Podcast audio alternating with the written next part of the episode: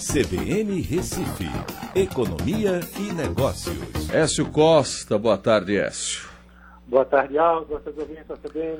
Vamos começar com o extrato aí da coletiva, porque o ministro Guedes disse que vai distribuir 200 reais para os trabalhadores informais, né? É um voucher, né, que será pago para dar assistência durante essa crise e o governo também anunciou que vai ajudar a pagar salários de micro e pequenas empresas. É um alento dentro dessa, desse inferno vivido, né, Écio?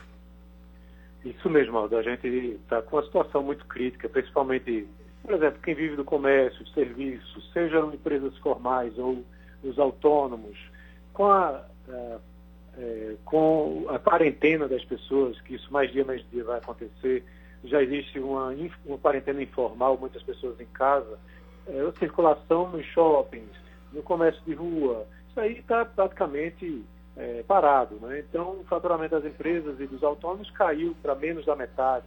Então, essas medidas, né, com a, a publicação é, do decreto de calamidade pública e a aprovação no Congresso, vai ter flexibilização do governo para que ele possa tomar essas medidas de curtíssimo prazo para garantir a empregabilidade, né, para garantir a, até mesmo a subsistência de muitas pessoas.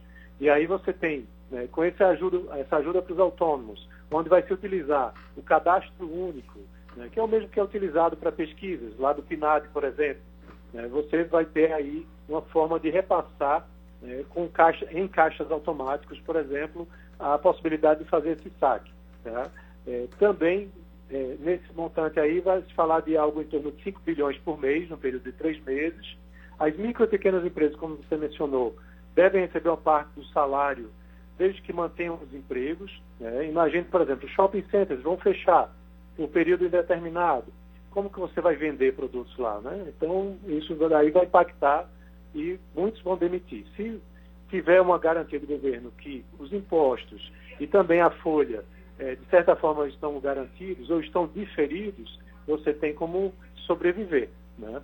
É, uma coisa importante também, tá? eles mencionaram, Guedes mencionou que a cada 48 horas sairão novos anúncios, é, e importante que o ministro é, Rogério, né, do Ministério do Desenvolvimento Regional, Rogério Marinho, disse que é, a partir da aprovação da calamidade pública, o FNE vai ser usado também pelo Estado com novas medidas. Então, os bancos como o Banco Nordeste, por exemplo, poderão oferecer novas linhas que garantam aí um maior prazo para pagamento, taxas mais baixas, alguma coisa deve sair nesse intuito também de ajudar as pequenas, as micro pequenas empresas.